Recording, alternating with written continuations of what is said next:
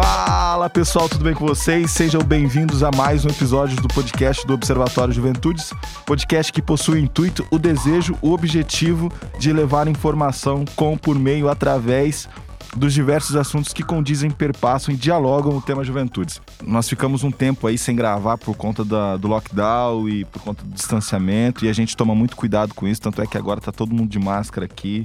É, a gente toma muito essa precaução por conta da responsabilidade se você também é, se importa com o outro, então você deve se cuidar e cuidar de outras pessoas. E hoje o nosso assunto é adolescência, e aí a gente pode até falar em adolescências, né? São várias, vários tipos. Mas isso aí é, é, é, é pra frente. Eu tô com dois convidados aqui. Um nosso professor, que já gravou com a gente várias vezes, e outro acadêmico, eles já vão se apresentar. É... Tudo bem, professor? Bom dia. Tudo bom, Grisada? Bom dia. Eu já sou veterano aqui no Gravo nos podcasts, né? Com o meu chefe aqui, o Wellington. Que isso. Eu já sou veterano. Então, prazer estar aqui de volta. Hoje a gente vai falar sobre adolescência, né, Wellington? E tá o Rodrigo aqui, o nosso aluno é, de último ano da faculdade, já está nos estágios, praticando psicologia. E ele vai nos acompanhar e nos ajudar nesse bate-papo hoje aqui sobre adolescência. Que, é, Wellington e Rodrigo, é talvez aí uma temática, da, uma das mais importantes para a gente discutir hoje. Especialmente quando a gente está interessado em juventudes. Poxa, adolescência é a manifestação é material mesmo, né, visual de uma juventude, de um tipo de juventude. Então é um tema que nos interessa e muito. Tem um, depois a gente vai conversar sobre, mas é, é interessante falar sobre, sobre adolescências porque no Brasil é, ela começa a, a juventude, ela começa é, é de 15 a 29 anos por lei. E aí tem subdivisões, e a gente vai falar disso mais para frente, que eu acho que é super interessante dialogar sobre esse assunto. Bom, é... tudo bem, Rodrigo? Bom dia. Eu, Elton, é professor, pessoal que está ouvindo. É... Meu nome é Rodrigo, eu sou acadêmico de psicologia, como o professor Eduardo falou. Estou no nono semestre e é um prazer estar aqui com vocês. Acho que é um tema, como o professor falou, bem legal. Dá para a gente discutir bastante coisa. E é isso. Obrigado aí pela oportunidade. Esse é o segundo podcast que tem acadêmico. E a ideia é trazer cada vez mais. Uhum. A pandemia no, nos impossibilitou de fazer com que isso acontecesse com frequência, mas enfim, a gente vai se adequando, a gente vai fazendo com que, com que isso aconteça cada vez mais. É, agora, eu acho interessante, o professor fez, falou assim, falou seu nome, porque a, a pergunta agora é justamente era para você se apresentar, mas é uma pergunta diferente. Porque aqui eu não vou falar o currículo do professor, ele, ele que vai falar, eu não vou falar quem você é, você que vai falar. E, a, e essa pergunta, ela mexe com a gente e, e, eu acho muito legal porque ela tem um pouco da filosofia, um pouco da psicologia. É, quem é você, Rodrigo?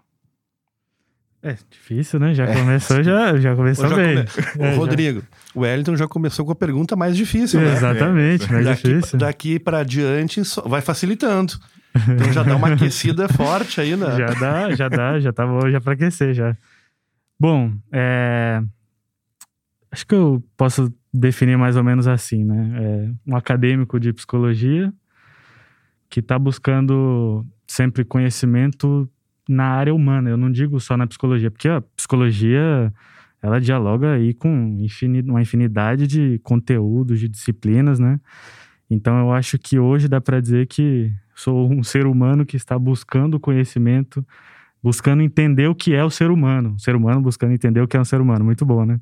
Então eu acho que dá para definir isso como principal, para além de trabalho, para além daquilo de produção, né? Eu acho que é isso que é o principal que eu que eu poderia definir hoje. Não sei se ficou muito simples, mas é mais ou menos isso. muito pelo contrário, ficou muito bom. muito bom.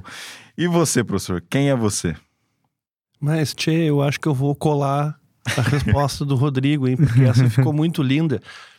Eu, eu, eu gostaria de poder dizer espontaneamente, mas eu tô colando do Rodrigo, mas é uma cola do bem, viu, Rodrigo? E que eu sou um ser humano que se interessa pelo ser humano. Então, uma linda definição, viu, Rodrigo? E eu acho que esse é o espírito nosso, de todos nós, no Observatório de Juventudes, no projeto Observe-se, nas atividades aqui da, da, da, Universidade Católica Dom Bosco, no nosso curso de psicologia e dos outros. Então é isso, eu vou, eu vou junto com o Rodrigo, viu? Eu sou um ser humano que se interessa por seres humanos. Isso é muito bom. E é, no decorrer, assim, a gente vai tentando colocar. Semana, é, semana retrasada, a gente estava gravando aqui com a professora de história, a professora Mila. É, e ela começou a contar um pouco da história da vida dela, e não estava no roteiro e tal. E eu achei muito legal, porque é, as pessoas que nos ouvem, elas não têm muito esse contato. E aí, quando você fala um pouco da sua história, a pessoa ela já vai desenhando, ela já vai entendendo por que, que você pensa assim, por que, que você está falando isso. Eu acho que também tem um pouco de nós e tem que ter um pouco de nós. Essa fala tem muito de nós, e não só de nós, de outras pessoas que estão atrás, de, atrás da nossa história, né? E hoje a nossa história. Bom, professor, é... qual que é o seu vínculo com esse assunto? Né? Como, que, como que o senhor começa a pensar? Por que, que o senhor começa a pensar sobre esse assunto? Por que, que fala sobre? Olha, Wellington, Rodrigo e gurizada aí que está nos escutando. Eu acho que são dois vínculos. E um tu apontaste agora, é um vínculo pessoal. Porque nós aqui nessa mesa, nas nossas idades, todos nós já passamos pela adolescência. E ela sempre é marcante para todos nós, para o bem e para o mal. A diferença é se a gente se dá conta mais tarde, se ela foi marcante o suficiente, ou se a gente não se dá conta disso e segue a vida e talvez isso nos atrapalhe um pouco. Então, uma das minhas ligações é pensar na questão da adolescência e da juventude muito, não só como profissional da, da psicologia que eu sou, mas como pessoa, como disse o Rodrigo, realmente me interesso por humanos.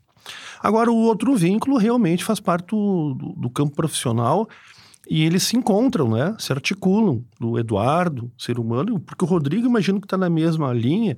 O pessoal que está nos ouvindo aqui, se não sabe, o Wellington também está se formando em psicologia. Como o Rodrigo, eles, os guris aí estão no último ano, já estão praticando psicologia. Final do ano, serão psicólogos. Então tem esse interesse nosso que é profissional. Mas eu, eu, acho que o Rodrigo abriu muito bem ali, tia. É, te, e tu falaste agora, eu acho que esse é o ponto que talvez nos interesse falar também hoje. Tem alguma coisa de pessoal, de íntimo em cada um de nós que nos faz é, que nos direciona, que nos, nos faz interessar sobre adolescência e juventude. E, e isso tem que ser falado, gurizada, tem que ser pensado. E que bom que nós temos, além de, de, de, trabalhadores da área do direito, da filosofia, da enfermagem, da medicina, que bom que nós temos psicólogos para pensar isso aí. E desmistificar algumas coisas por aí, né? Especialmente a gurizada que está nos escutando. Pais, esperamos que sim também. Né? Então são dois vínculos. Um é pessoal e o outro é profissional. É um dos assuntos que mais me chamou a atenção. Até mesmo porque eu já trabalhava com isso, né? É... Mas como é, ele é colocado, como ele é imposto, justamente porque ele vem quebrando paradigmas e aí você vai ver ao longo dessa conversa. Porque o que nós temos, o que eu sempre escutei na minha adolescência é, é, é ó, aborrecência. Eu sempre escutei isso. Também, sempre escutei é isso. Não é? E se fala uhum. muito isso, né? E, e, é uma, uma, um neologismo, assim, um neologismo é uma palavra que a gente inventa, né? E ela tem uma crítica pesada aí. Quer dizer, para quem não pegou aí, quer dizer, adolescência é o cara que aborrece os é o sujeito que está numa fase que aborrece as pessoas, o aborrecente. Tem né? uma, é, a gente está num grupo de estudo agora segunda-feira e, e aí, num do, dos textos que nós estávamos lendo, na verdade, do livro, né? Infâncias, Adolescências e Juventudes, uhum. é, Direitos Humanos e tal. É, num dos livros, quando ele começa a falar sobre juventude, porque ele vai tra trazer também a adolescência, e aí você vai entender porque, qual que é as divisões aqui, é, ele começa citando um, um texto de Sócrates do ano 500 a.C. E aí, no texto de Sócrates, ele diz assim: esses jovens é, e ele diz assim, mais ou menos assim, para deixar bem claro aqui: esses jovens vagabundos que ficam na praça, não querem nada com nada, e aborrecem, e que vão de. de é, vão contra a ideia dos mais velhos. Aí eu falei, ué, Sócrates, 500 anos de Cristo, já estava dizendo isso. Faz um tempinho já. Faz né? um tempinho. eu falei, ué, como... A história é longa, então. A né? história né? é longa, não é de agora. É... Mas que bom, vamos começar então. É... No Brasil, nós, por lei hoje, nós temos o que é jovem, nós entendemos que é jovem é de 15 a 29 anos. Dentro dessa divisão de 15 a 29 anos, nós tem, temos três subdivisões. A primeira é de 15 a 18, e essa nós chamamos de adolescente jovem, que também a gente vai passar por esse campo hoje. E aí, depois de 19 aos 25, mais ou menos, a gente tem o, o jovem. E aí, dos 25, 26 aos 29, é o jovem adulto. Isso estou dizendo no Brasil. Porque isso, a, a, nível mundial, não há, uma, não há um consenso de dizer ah, o que é jovem, o que não é jovem. Por exemplo, pela, pela ONU, jovem é de, de, de 15 a 24 anos. Então, assim, diverge muito. E por que, que nós compreendemos esse público como jovem? É justamente a discussão que nós estamos tendo agora. Tem questões, tem questões culturais, tem questões históricas, é, eco, até econômicas. Econômicas, religiosas, sociodemográficas. Que delimitam, né? Então, assim, professor, a adolescência, ela é fase, fenômeno de transição? O que, que ela é? Boa, boa pergunta. Boa pergunta. E para o pessoal que está nos escutando, só para entender. Não, porque ah, eu ouvi o professor lá e o Rodrigo falando no podcast que a adolescência é isto. Pessoal, agora, agora os alunos que vão me escutar aqui vão achar graça, porque eu digo para os alunos a seguinte frase: Em psicologia, tudo depende, porque tem muitas teorias. Os guris aqui já estão rindo. Ó. Verdade. É, então, existe mais de uma definição e é assim que funciona, pessoal. Existe mais de uma definição. Elas se aproximam, mas não são idênticas. Qual é? Tem dois termos ali, se ela é fase. É, fase ou fenômeno de ou, transição. Ou fenômeno de transição. A gente estava conversando, batendo um papo aqui antes da gravação e falando sobre puberdade e adolescência. Então, a puberdade tem é, o pubere, né? É, este, é, esta emergência, este florescimento de algo, não é? Crescimento de algo o púbere, como a gente chama, é uma palavrinha aí para explicar o que, que é, é. essa, esta é uma transição, uma transição e uma fase. É uma fase porque ela tem início, meio e fim, a puberdade. Como é que a gente identifica a puberdade? Não é tão difícil. São mudanças no corpo, né? São mudanças no organismo físico, portanto a gente chama de mudanças orgânicas. É, há uma série de mudanças é, no corpo por exemplo, a diferença o, na produção de progesterona e testosterona, a, o crescimento e o amadurecimento dos órgãos genitais, a, o crescimento de pelos no corpo, os pubianos, inclusive. Né? Então veja que a puberdade a gente consegue identificar fácil no corpo também. Mudanças a nível cerebral, tu meu, o Elton estava nos explicando aqui, né? Nos deu uma pequena aula rápida ali, né, Rodrigo? Falando das questões uhum. cerebrais. É, então a gente identifica isso aí. É fácil.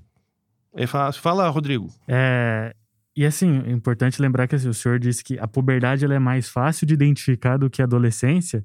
Só que ainda assim a puberdade ela não é exata, né? Não dá para falar, olha, com Perfeito. tantos anos começa. Perfeito. Pode ser um pouco antes em algumas pessoas, um pouco depois nas outras. Ela né? varia em, em, cada um de Exatamente. nós. Exatamente. Mas vê, o que eu quero tentar passar é o seguinte, ó. A puberdade a gente é, ela é mais fácil, tá certo, Rodrigo? Ela é mais fácil, menos difícil de identificar.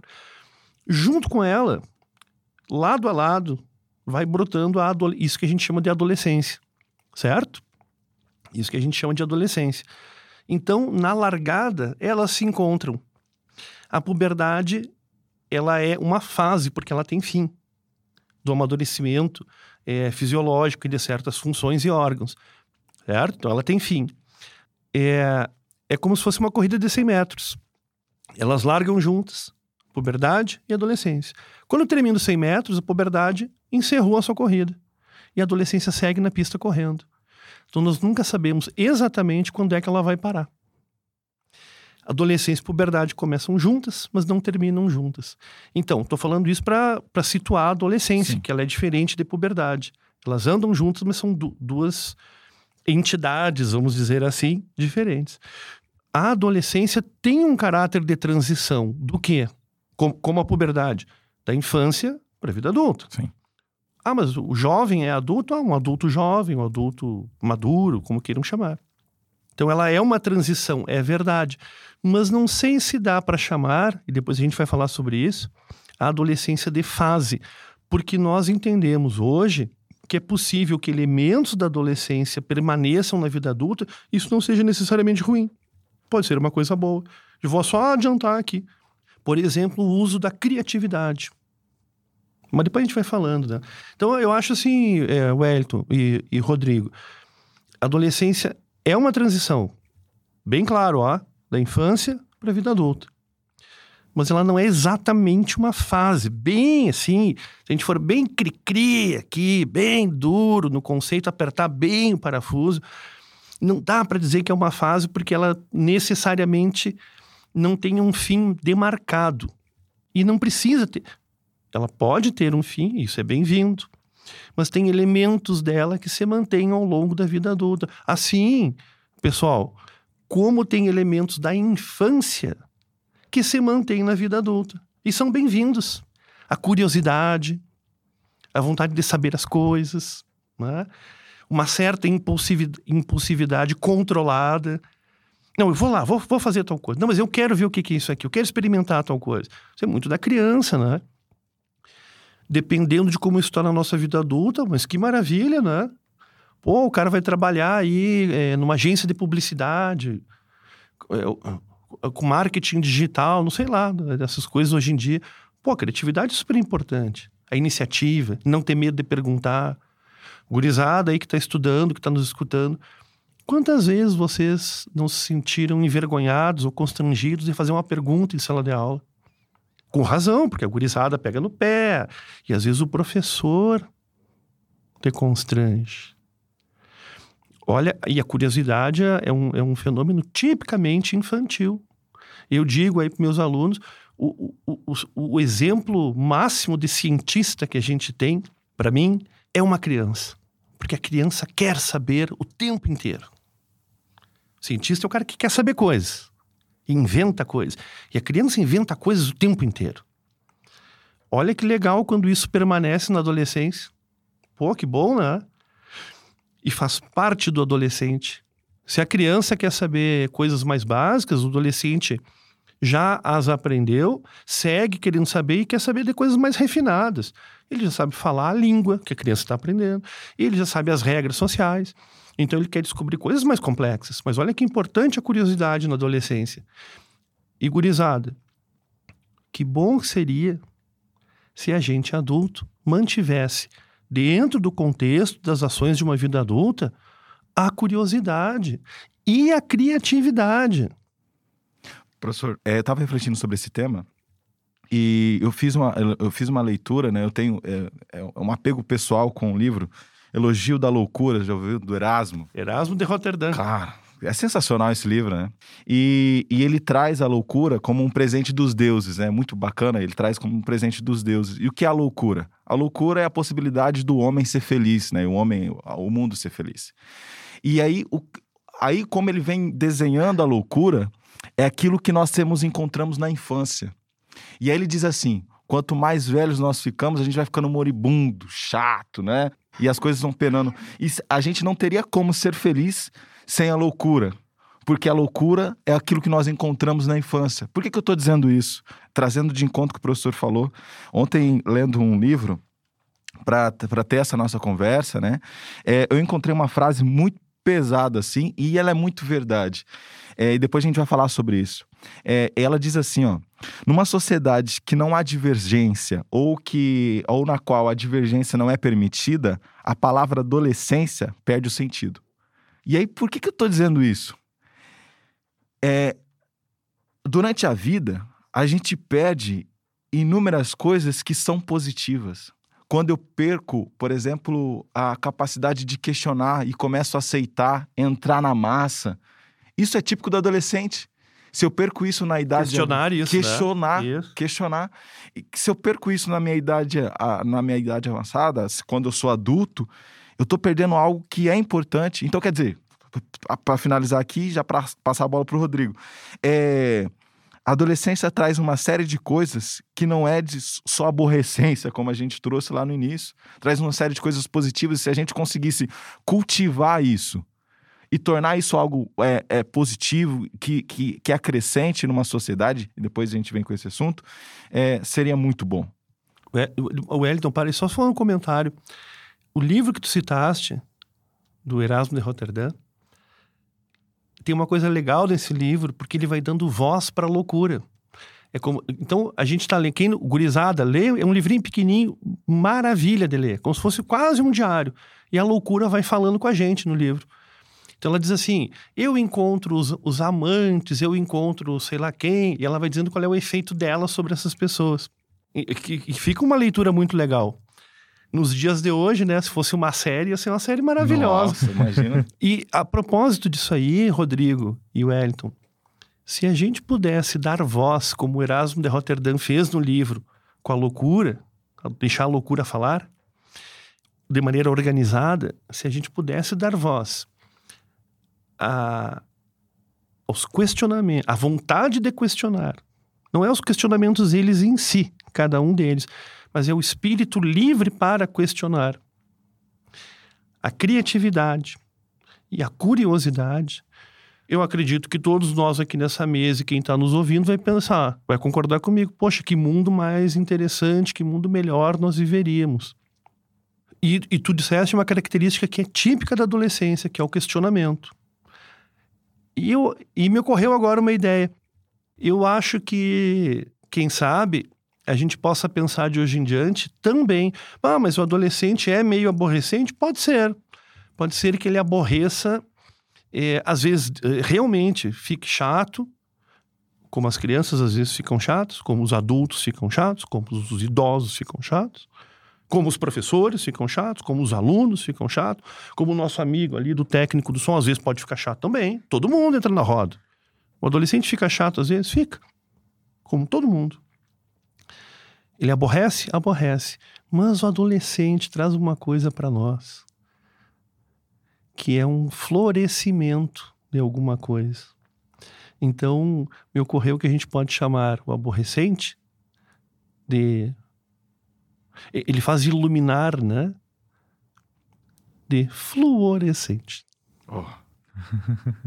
que nos faz iluminar para alguma coisa que um cara como eu, aos 51, 51 anos, talvez já tenha esquecido, muitas vezes, como é ter aquele, aquele, aquele viço, aquela força, aquela chama da juventude que pode continuar na vida adulta e idosa, que, mas que o adolescente traz como uma grande bandeira porque não questionar a nossa própria vida e não questionar o mundo, isso faz com que a gente, de uma maneira muito ruim, se acomode como um corpo.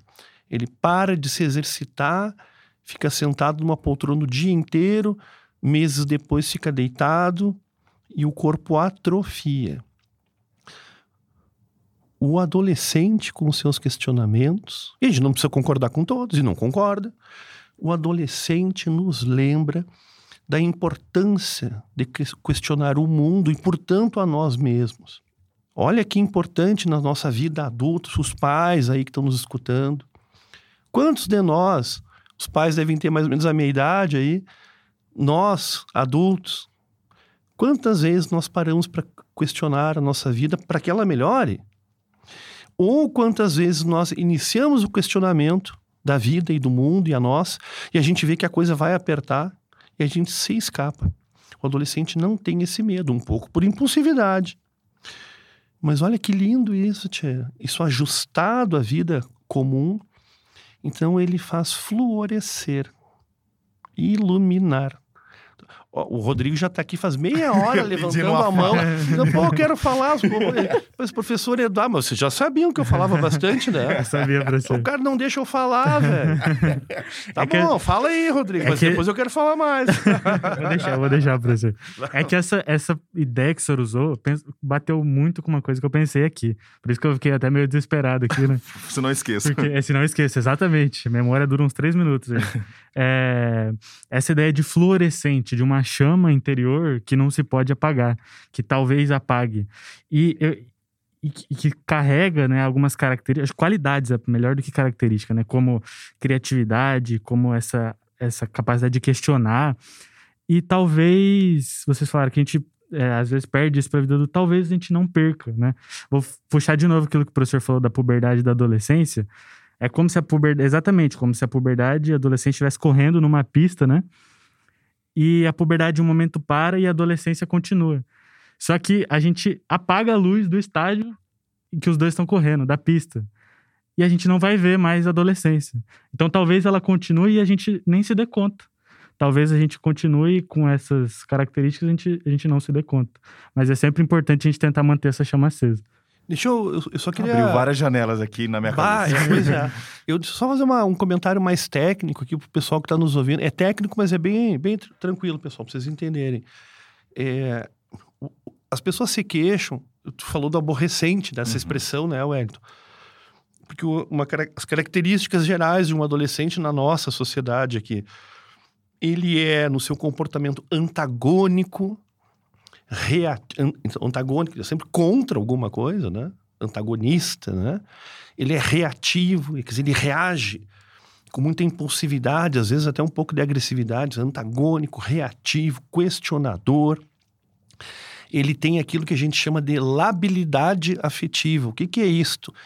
Vamos pensar na seguinte imagem, pessoal: uma montanha russa, um sobe e desce do, do, do afeto aí, né? Só que esse sobe e desce é, é ao longo de um dia, em, em 12 horas acordado, ele subiu e desceu 30, 40 vezes. Os pais devem estar ouvindo, bah, mas o meu filho é assim também. Sim, todos são, né? Todos são. Agora, então a gente eh, caracteriza o adolescente é, com, esse, com, essas, com esses sinais aí, né? O antagonismo, a reatividade, a labilidade afetiva, o, que- o questionamento, uma impulsividade. E é verdade, e é verdade. Mas só para o pessoal entender, especialmente pais e adolescentes, especialmente pais e adolescentes aqui, leigos aí, não psicólogos, me refiro, né? Vejam que quando a gente é criança, a gente tem pouquíssima autonomia. E tá correto. Vou dar um exemplo. Se um pai entra numa cozinha, tá uma criança com uma faca daquelas de churrasco na mão, de 3, 4 anos, a criança, o pai vai lá e tira a faca, e a criança, não, mas eu quero brincar, mas não vai. Ele não, ela não tem autonomia para escolher aquele objeto como brinquedo. Isso é um exemplo para pensar a falta de autonomia necessária para que a criança aprenda as regras de como é que funciona, funciona a vida aí. Então, criança tem pouquíssima autonomia.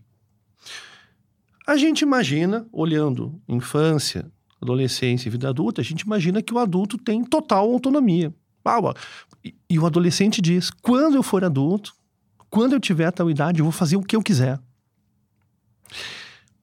Certo? Então, estou dando um, um parâmetro rápido aqui da infância e da vida adulta, uma fantasia de que na vida adulta a gente faz o que a gente bem entende. Os adultos me escutando e jovens adultos sabem que não é assim. Bom, quando chega na adolescência, vamos, vamos pensar assim, ó, para organizar a cabeça. Vamos pensar 14, 15 anos, puberdade já estabelecida, corpo já modificado. É, quando chega a adolescência, os adultos cobram do adolescente uma postura de adulto, certo? Pô, meu filho, tu tem que ter mais responsabilidade, tá na hora de tu saber o que fazer, tá na hora de tu cumprir tuas coisas. Esse tipo de, de- de- de cobrança, assim. E que se traduz nas coisas do dia a dia. Pô, mas eu tenho que te acordar todo dia às seis e meia pra tu te preparar pro colégio. Tá na hora de tu fazer isso sozinho. Então eles cobram uma autonomia. Tem que virar adulto. Tem que virar adulto. Essa é a Isto.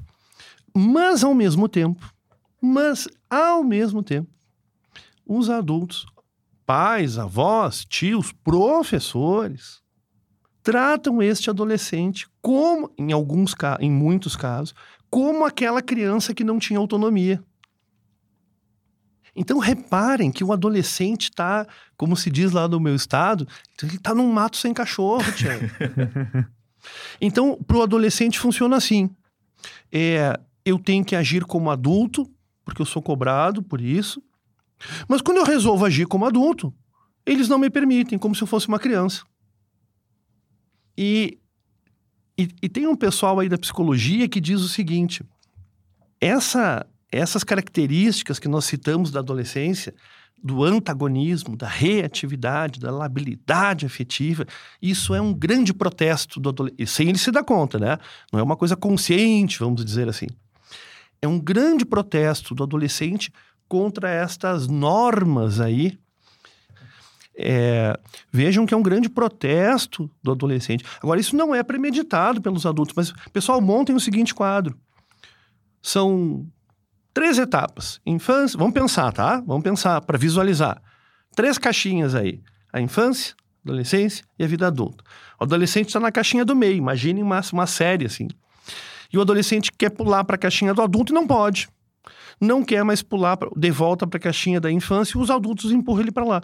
Então, e eu dou sempre o mesmo exemplo. E o pessoal acha graça, mas eu acho que é um bom exemplo. Então, chega, a menina tem 15 anos, o pai está cobrando. Então, minha filha está na hora, tem que ser adulta, não sei do que. E ela, pai, o senhor tem razão. É verdade. E ela chega sábado de manhã e diz, pai, com a mochila nas costas, minha filha, que é isso? Tô indo para Bonito, pai. Ué, como assim? Tô indo para Bonito acampar com o pessoal aí. E tô indo para acampar, inclusive até quero comunicar que eu vou realizar aqui minhas experiências, as primeiras experiências sexuais com a gurizada aí, para experimentar, para ver como é que é, como é que funciona. Porque, sabe, pai, o senhor tem razão, tá na hora de eu tomar pé da minha vida e tomar minhas decisões. E essa foi uma que eu tomei. Tô voltando segunda de, segunda de manhã, inclusive não vou na aula, porque eu vou estar tá voltando, nós vamos passar o sábado e o domingo juntos lá, a rapaziada aí. E o pai, mas os pais devem estar me ouvindo e são tá maluca, né? E, e, e, eu diria a mesma coisa, mas tu tá maluca, menina. Tu não vai. Não, pai, eu vou, eu, eu agora eu vou agir como adulto. Não, mas tu tá proibida de ir. Proibida por quê? Porque quem manda aqui nessa casa sou eu. Quem é que não ouviu isso aí? Ah. Enquanto tu morar aqui, as regras são as minhas. Enquanto eu sustentar esta casa, não tá errado. Não Enquanto tá... comer da minha panela. É, é não tá errado. não é tá errado. Mas vocês percebem que a gente eu, como adulto e professor, quer dizer, eu cobro dos meus alunos que eles ajam como adultos. E quando eles resolvem dentro da sala de aula agir como adultos, eu fico bravo e protesto. Não, não pode. Não, quem manda aqui sou eu, professor aqui sou eu, sabe? Essa postura. Então tem um pessoal da psicologia que diz assim, quando o adolescente, esse antagonismo, essa labilidade afetiva, esse reativismo, esse protesto o tempo todo, é um protesto contra esse lugar esse quadradinho do meio que ele fica, porque ele diz, mas então eu quero, eu quero viver a parte boa de ser adulto. Não, não pode. Eu não quero viver a parte ruim de ser criança. Não, também não pode. Tu vai viver a parte ruim de ser criança. Tá, mas eu queria a parte boa de ser adulto. Não vai ter acesso. Mas eu fico aonde? Tu fica nesse lugar aí, meio esquisito, em que tu pode e não pode ao mesmo tempo e dá teu jeito, que a gente vai chamar de adolescência. E aí, só para. Prometo que eu vou finalizar da minha parte, tá? Pessoal, é, é, eu trouxe uma colinha aqui, ó. Eu falei pro Rodrigo que a gente, em programa de rádio, traz cola.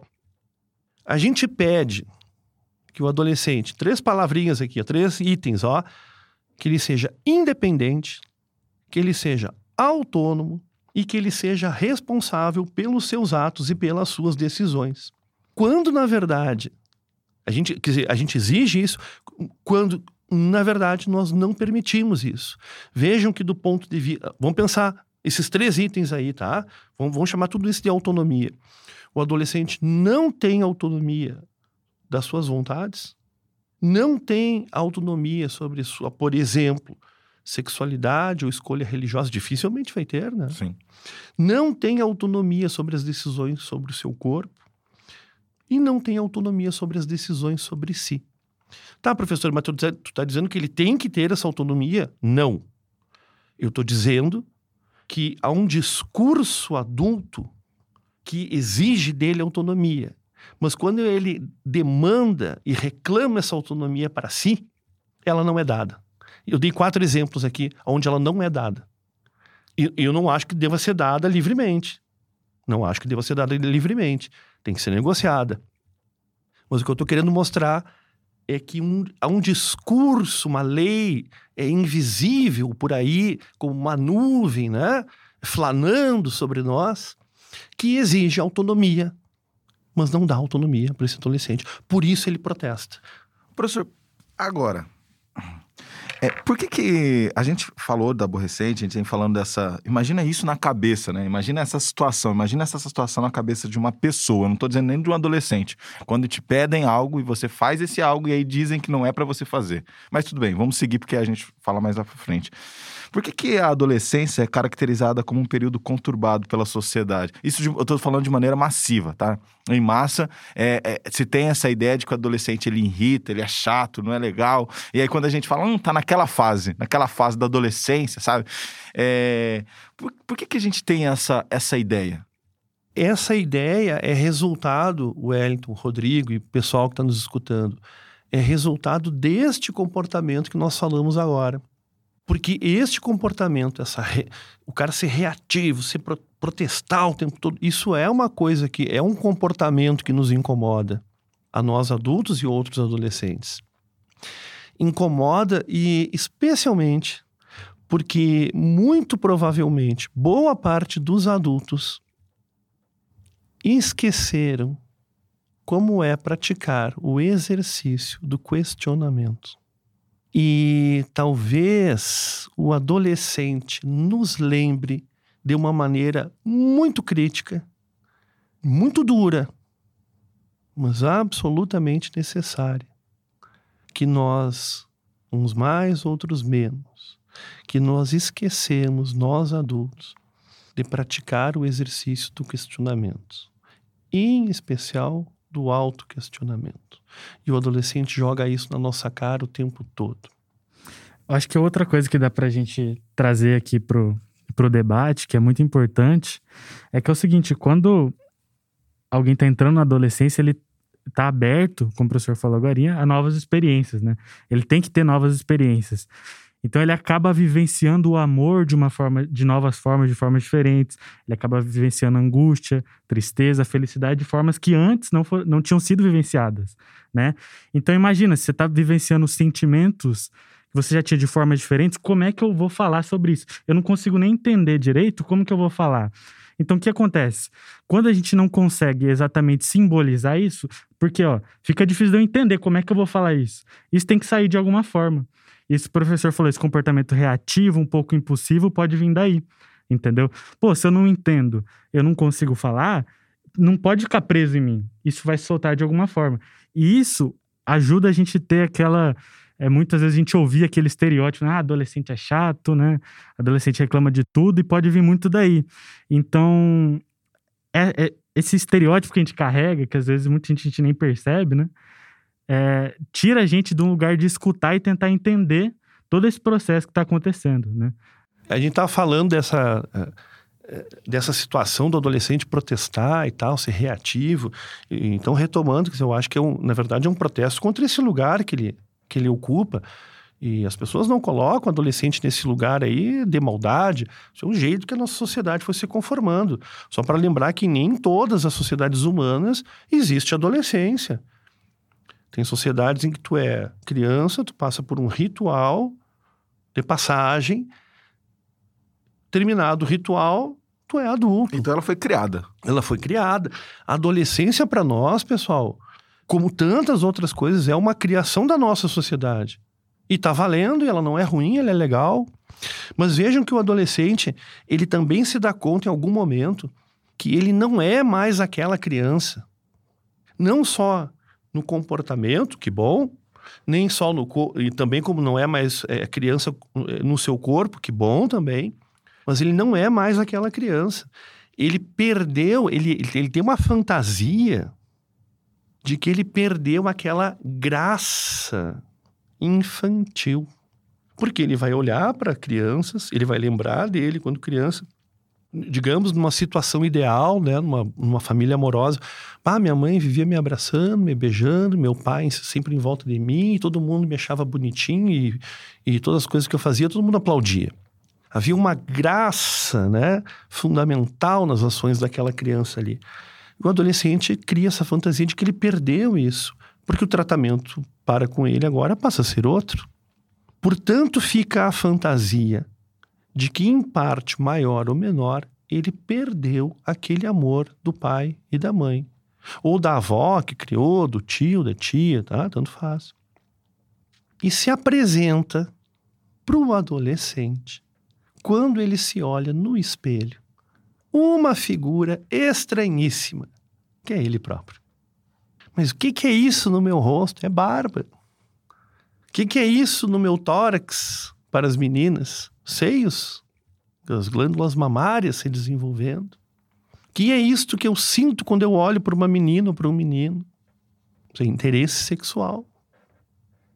Aliás, elemento que chega aí arrombando a porta, né? Questão da sexualidade. E é como se o adolescente se olhasse no espelho e perguntasse: Mas quem é este aqui na frente? Quem é que pode me ajudar a responder essa questão. E o adolescente, na verdade, atenção aí, pais e professores.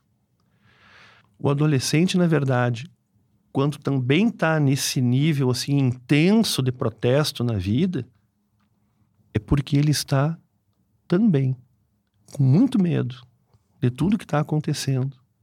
E de maneira geral, o adulto não dá, dá, dá um apoio para ele, mas não o suficiente.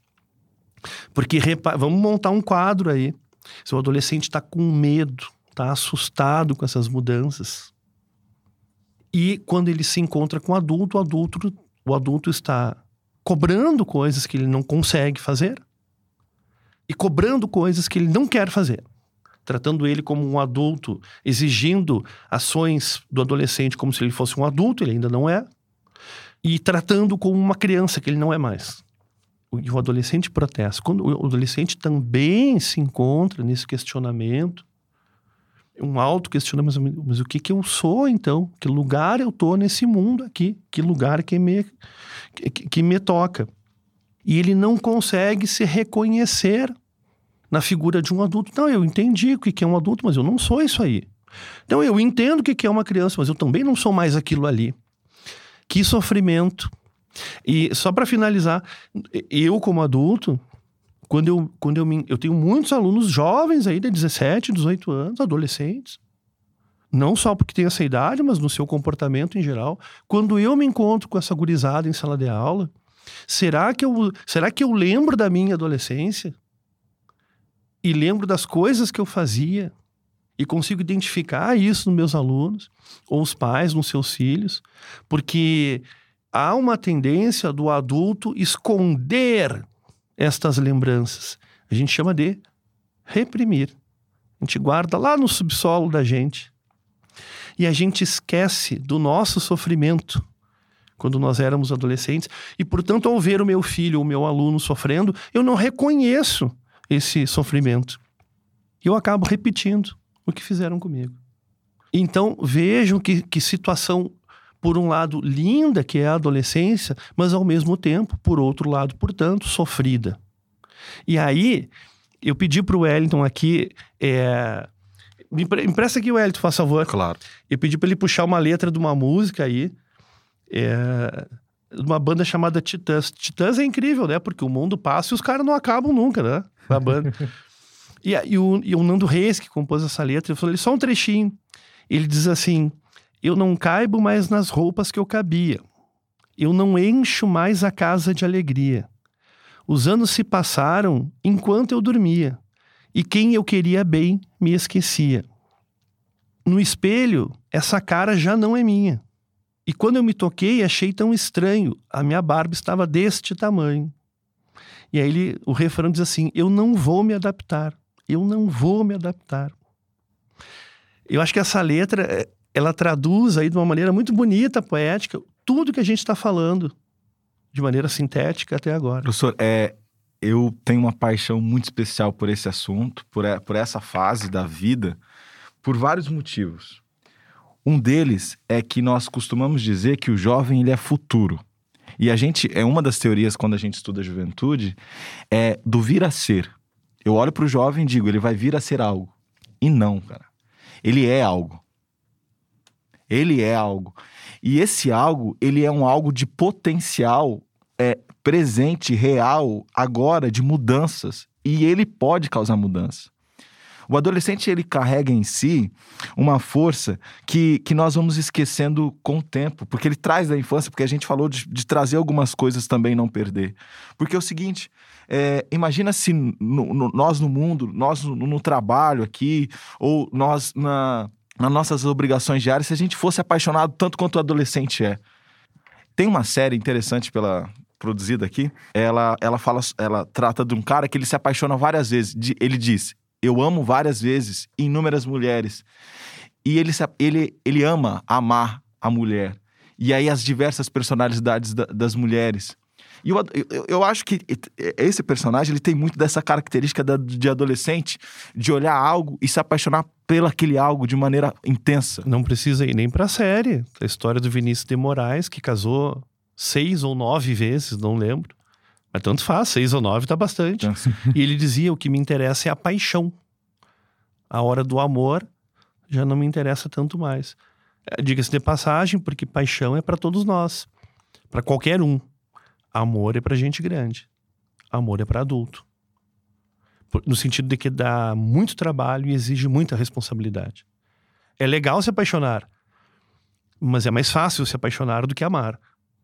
Muito. Amar, nesse sentido que o Hélito está tra tá trazendo aqui, exige altíssima responsabilidade. É, o, o, o que responde a seguinte pergunta: quando é que termina a adolescência? Ora, termina quando a gente para de responsabilizar os outros em relação a tudo de ruim que acontece comigo. A adolescência termina quando eu entendo que eu sou responsável também pelas coisas que me acontecem. Algumas coisas eu não tenho responsabilidade, a maioria delas eu sou corresponsável, eu tenho que dividir a conta. E algumas outras poucas eu sou o único responsável. Quando o jovem, o menino ou a menina, se dá conta disso, começa a viver a vida assim, aqui nós temos um adulto. Aqui nós temos um adulto. Professor, o senhor é, acabou de definir de um jeito brilhante o término da adolescência. Tô aqui refletindo, né? Professor, é, existe só uma forma de compreender a adolescência? Não. Não, e essa não é uma pergunta simples. Quando tu estava fazendo as divisões de idade e falando e classificando essas divisões, e tu ainda disseste: olha, isso é no Brasil, em outros países é diferente. Já temos uma primeira diferença de olhar sobre a juventude. Que, pessoal, o Wellington sempre bate na mesma tecla aqui: juventudes, no plural. Adolescências, tá ótimo. Não, não há só uma forma de ver e não há só uma adolescência. Por exemplo, é, eu posso olhar para a adolescência do ponto de vista jurídico. Eu posso olhar para a adolescência como um biólogo, do ponto de vista biológico, da genética, da fisiologia, neurotransmissores, cérebro e tudo mais que interessa. Eu posso olhar para a adolescência como um filósofo. Mas o que é isso aí? Que, que ele pensa? Por que, que ele pensa? Que caminhos é, a sua filosofia percorre? Eu, e por aí vai. Eu posso olhar para o adolescente como um psicólogo, do ponto de vista da psicologia. Mas não é só isso, viu, pessoal? Ora, um adolescente aqui no Brasil certamente terá características, sim, muito parecidas ou idênticas, mas outras muito diferentes ou completamente diferentes de um adolescente nascido lá no Japão, nascido e criado lá. Também um outro olhar sobre a adolescência, que é a questão da cultura cultural. Olha, eu sou de Porto Alegre. Quantos hábitos eu vi diferentes de Porto Alegre para cá, de coisas do dia a dia? Ora, na adolescência também tem formas diferentes de ver a adolescência. E nós devemos estar, nós que pensamos nas juventudes, o senhor, a senhora que tem filhos aí, filhas em casa, o colega professor que está nos escutando, a gurizada que está me ouvindo, nos ouvindo, tem adolescências diferentes. E sabe por que essa pergunta é muito interessante aí e providencial?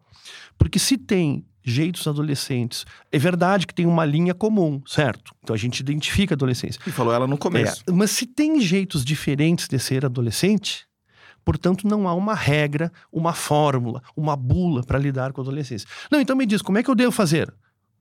De maneira geral, dá para dizer. Mas eu preciso saber quem é o fulano, quem é o Beltrano, onde é que ele nasceu, onde é que ele viveu, não tem regra, não tem fórmula. É, é, até agora nós falamos na, na, perspectiva, porque a gente tá falando de fora. Até o momento a gente falou de fora. E o que, que acontece com esse ser aí? O que que, o que que isso tudo ocasiona nele? Bom, atenção aqui, gurizada. O adolescente, ele sofre, psicologicamente falando. Então o pai que está me ouvindo, não, mas eu também sofro, sim, pai, e mãe, e professor, eu também, todos nós. A gente está falando de adolescente hoje. O adolescente sofre psicologicamente. Mas ele não sabe que está sofrendo. E ele não sabe do que ele sofre. Vocês imaginem então a dificuldade natural do adolescente manifestar o seu sofrimento conscientemente, elaboradamente.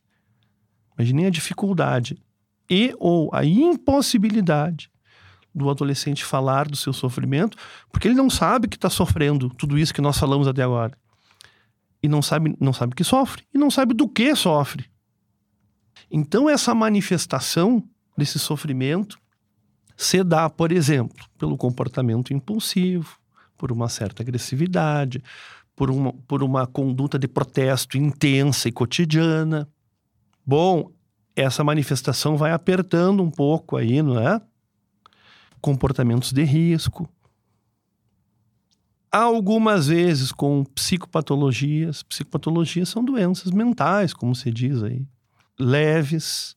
E, por fim, psicopatologias de caráter moderado para severo. Então, dependendo. Então, pensem: o adolescente em sofrimento produz isso e produz também uma manifestação desse sofrimento. Mas ela não é consciente. Ele, não chega e diz assim: Olha, mãe, eu estou sofrendo porque é, eu sou adolescente, vocês me cobram coisas de adulto, mas não deixam eu ser adulto e me tratam como criança, mas não deixam eu ser criança. Porque o dia que eu faço uma mãe, vocês reclamam que eu estou agindo que nem criança. Ele não consegue falar isso. Então ele manifesta isso de outras formas. Agora, é, por exemplo, por exemplo, vamos, vamos juntar aí a agressividade que todos nós temos, o adolescente tem ela à flor da pele, com a impulsividade e com o sofrimento da alma aí intenso. Vamos amarrar essas três e vamos colocar a curiosidade, vamos amarrar essas quatro e vamos colocar o adolescente em protesto contra a vida adulta, em sofrimento, diante da proposta de experimentar uma substância psicoativa. Na tradução, uma droga aí. Ah, eu vou experimentar. Daqui a pouco ele pensa isso. E daqui a pouco ele vai lá e experimenta.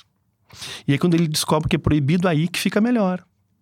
Isso pode acontecer na adolescência? Pode. Pode ser uma fase? Pode. Pode não acontecer? Então, claro que sim. Mas pode acontecer e piorar? Sim, pode. Reparem que o adolescente está olhando para o pai e para a mãe e ele não se dá conta, mas ele cola na figura do pai e da mãe é, os representantes de uma grande lei geral. Lei geral que, por enquanto, para ele, não se apresenta como uma lei amiga, boa, companheira, porque é uma lei que só diz para ele assim: ó, não pode, não pode, não pode, não pode. E por outro lado, obedeça, obedeça, faça, faça, faça e faça. Então ele olha para esse negócio chamado lei de maneira geral, em níveis diferentes para cada adolescente, pensa: cara, esse negócio de lei só me faz sofrer. Eu colo esta ideia de lei na figura de um pai, de uma mãe, de um professor, das regras sociais, e eu penso assim: muito bem. Penso não, né? Isso é, não é consciente. Mas ah, é como se fosse assim: muito bem. Onde houver lei, eu sou contra. Olha, não é. Eu, eu, fui no cinema antes da pandemia aí, e tinha um grupo de adolescentes sentaram, infelizmente, na minha frente, porque eles ficaram falando e gritando e fazendo loucuras. Primeira coisa, o cinema estava meio vazio, era de tarde. Primeira coisa que eles fizeram foi botar os pés em cima da cabeceira da poltrona da frente, Não né? podia. O que, que não pode, né? É isso que eu vou fazer. E, e eu, muito inadvertidamente, disse: Ô, gurizado, não pode pôr os pés aí. E o magrão olhou para mim e disse assim: Você não manda em mim, você não é meu pai. E eu entendi a burrada que eu tinha feito, né? E ali eles ficaram o filme inteiro me provocando. Tipo, ah, agora tem um cara que quer dar uma de pai aqui. A lei tá ali atrás. Porque lei é isso aí, né? Na cabeça do adolescente, lei, lei é uma coisa que me faz sofrer. E, e só para encerrar, tá, mas para aí, professor, então vamos deixar liberado? Claro que não. O que nós vamos mostrar para o adolescente, para o jovem, que a lei é restritiva, a ideia dela é restringir para organizar melhor as ações e as interrelações. Lei é absolutamente necessária. Tem que ter limites, claro que sim. Mas é que o adolescente entra numa temporada em que ele acha que tem que destruir, qual...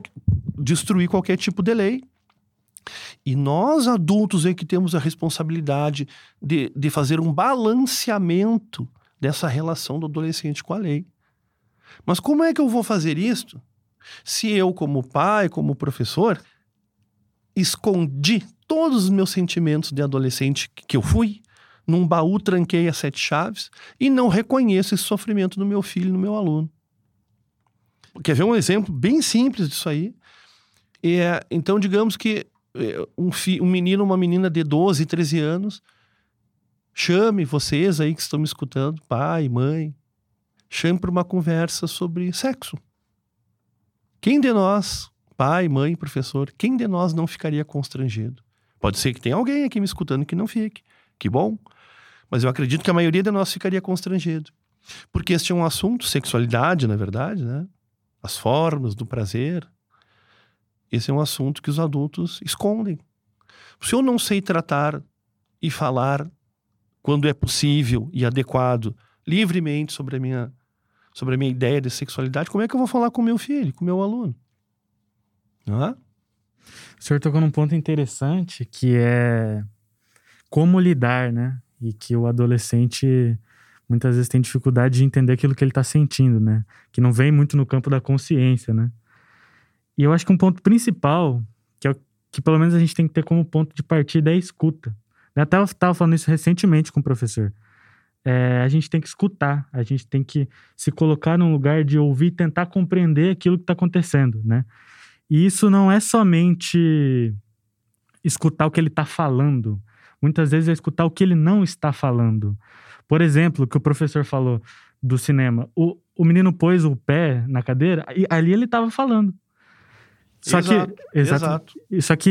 Ele está nos dizendo o, uma coisa. Exatamente. Ali, mas é, não é verbalmente, não né? É, exatamente, não é tá verbal. Dizendo. E assim, o professor, claro, não conhecia o menino, não estava querendo assistir o filme dele e falou. Mas muitas vezes a gente fala sem verbalizar, é exatamente isso que o professor falou. Então a gente tem que aprender a escutar, a ver o gesto, né? É, ver como ele se coloca diante de uma situação, né? Eu acho que esse é o ponto de partida para a gente tentar lidar. Claro que não existe uma receita de bolo, mas isso. acho que isso é o ponto de partida. Tu, tu sabe, Rodrigo e o Wellington, eu tava, tava olhando a minha colinha aqui, né? Eu tava falando sobre comportamentos de risco, né? E que é uma forma de manifestação desse sofrimento. E eu estava lendo aqui minha colinha, por exemplo, e os pais vão identificar isso aí nos seus filhos, provavelmente. E os professores e seus alunos, por exemplo, os comportamentos depressivos, tendência ao isolamento, falas sobre vontade de morrer, ideias de suicídio, experimentação, uso e abuso de substâncias psicoativas e uma agressividade intensa que se transforma em violência. Pessoal, atenção aqui, gurizada, pais e professores. Jovem agressivo é um jovem assustado jovem agressivo é um jovem assustado. E só para finalizar da minha parte aqui, eu já faço o convite aqui para os guris. Eu acabei de falar desses itens aqui, que é uma parte mais pesada, né? Que nos preocupa na questão da adolescência. E já fica a ideia para a gente, quem sabe, fazer um dia um podcast para falar sobre comportamentos de risco na adolescência. Eu ia falar isso agora. Porque, pessoal, ah, tem um tema aí que é a coisa mais difícil do mundo a gente falar sobre ele. Já fizemos podcast sobre isso, que é a questão do suicídio. E que tem, estatisticamente, infelizmente, aumentado, estatisticamente, o índice de tentativa de suicídio e suicídio entre jovens no mundo, em especial no Brasil em especial no Brasil. É, esse, esse, esse, é, esse Comportamentos da... de risco. Sim, sim, sim. É, não é o da... suicídio é, só. Sim. Tá, mas e aí aquela parte que é mais complicada, como é que fica? Bah, quem sabe a gente faz um dia um bate-papo sobre isso. É, é, daria outro podcast tranquilamente. É, é, muito assunto aqui, é muito assunto, mas devido ao, ao, a, ao tempo, também até vocês que vão nos ouvir, se vocês quiserem, manda lá no direct para nós, no Instagram, vocês acompanham aí, em qualquer outro lugar. É, propostas de, de podcast relacionados. Mas eu queria finalizar com uma pergunta, para os dois, professor Eduardo e Rodrigo. É... O que significa ser adolescente, professor? Wellington e Rodrigo e amigos. Falamos de tantas coisas difíceis aí na adolescência, então eu vou mudar a lente aqui. Eu penso que ser adolescente tem todo o potencial para ser, por que não, a fase mais bonita da nossa vida. Eu disse mais bonita, as outras também são bonitas. É o encontro da força, da virilidade, do vício, da disponibilidade, da disposição, do interesse, da curiosidade. Tudo isso se encontra num só corpo e numa cabeça. Mas olha que coisa linda. O jovem, o adolescente, apesar do seu sofrimento, ele é movido à esperança. O jovem é movido à esperança, que às vezes para nós adultos fica um pouco difícil de encontrar e quando encontramos fica difícil manter. Nos inspiremos nos adolescentes. Que coisa linda que é ser adolescente. Difícil. Trabalhosa. Mas que coisa linda que é ser um adolescente. Rodrigo, o que é ser adolescente depois dessa?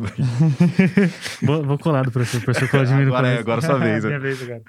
Eu acho que tentando juntar com aquilo que o professor acabou de falar, eu acho que adolescente, ser adolescente é buscar ser, né? É buscar experimentar, é buscar experimentar coisas novas, é buscar se construir, entender quem eu sou, identificar quem eu sou, né? e construir quem eu sou. Né? Acho que é um período que a gente passa nessa construção. A primeira pergunta que você fez é fase, é transição, né? Acho que a gente falou muito bem disso. Então, eu acho que buscar ser, juntando com tudo isso que o professor falou, eu acho que dá pra gente ter uma resposta final bem legal para essa pergunta que você fez. Rodrigo, eu te agradeço muito por essa oportunidade. Eu, é, eu tô até pensando em te chamar várias vezes aqui, porque eu gostei da Rodrigão sua... se saiu bem, né? Muito, muito bem. Okay, Rodrigão se saiu bem, né? E lembrando que é a primeira vez... Largou bem, né? Muito bem, muito bem. Gostei vou, muito. Vou perder meu emprego aqui. professor, eu queria fazer uma pergunta pra gente... Feliz de ouvir isso, viu, pessoal? Obrigado. É, professor, eu gostaria de fazer uma pergunta antes da gente encerrar, mas é bem rápida, assim. Se pudesse dar um conselho para os pais de adolescentes. Poxa, é a pergunta mais difícil, Rodrigo. o Wellington, na maldade, deixou pro final, né? É. Eu nem coloquei no roteiro. Ele falou que a mais difícil era a primeira, agora. Eu não sei se seria um conselho, mas uma sugestão. Pai, mãe, professor, tente lembrar como eu e vocês éramos com a idade dos nossos filhos e alunos. Mas tente lembrar como nós éramos lá dentro das nossas cabeças. Não é como o mundo era pra gente. Ah, porque no meu tempo era mais difícil. Sempre é assim. Sempre no meu tempo era diferente. É claro que sim. Mas tem, não tem lembrar do nosso tempo da cabeça para fora. Da cabeça para dentro. Pai, mãe, professor, eu e vocês, tentemos lembrar como a gente sofria quando tinha 13, 14, 15, 16, 17 anos. Como a vida era difícil e para gurizada hoje, se tudo deu certo, é menos difícil. Como a gente não era compreendido. Como a gente não. Exato. Para que quando eu olhar para o meu filho, para o meu aluno, eu consiga reconhecer que ele também está num momento difícil. E na verdade, olha, eu digo sempre uma frase assim, ó, é, o adolescente, se ele vem numa família amorosa, ele sai dessa família, apronta lá fora, e quando ele se dá mal, se a família é amorosa, ele volta. Ele volta para pedir ajuda. A orientação é, a sugestão é: olhe para o adolescente e lembre que tu já foste um também. E o que, que tu gostarias de ter ouvido do teu pai, da tua mãe, ou do teu professor quando tu estava aprontando das tuas lá. O adolescente precisa da tua ajuda, pai, mãe, professor. Ele precisa da tua ajuda. Ele, ele, ele tá meio atrapalhadinho. O adulto nessa história somos nós. Vamos passar para ele com limites, com leis, com ordens. Sim. Mas também vamos passar para eles amor, cuidado, acolhimento. Com lei, com ordem, mas sempre com amor. Para a gente finalizar, tem uma frase de Dom Bosco que diz assim: é, Não basta amar os jovens, eles devem sentir-se amados. Para finalizar aqui, não basta dizer que nós compreendemos os adolescentes, é preciso que eles sintam que são compreendidos. E Dom Bosco nos ensina há muito tempo que é, que é possível fazer isso, tem como. Muito obrigado, professor Eduardo. Muito obrigado, Rodrigo. Abraço, um beijo no sério para vocês e nos encontramos nos próximos podcasts.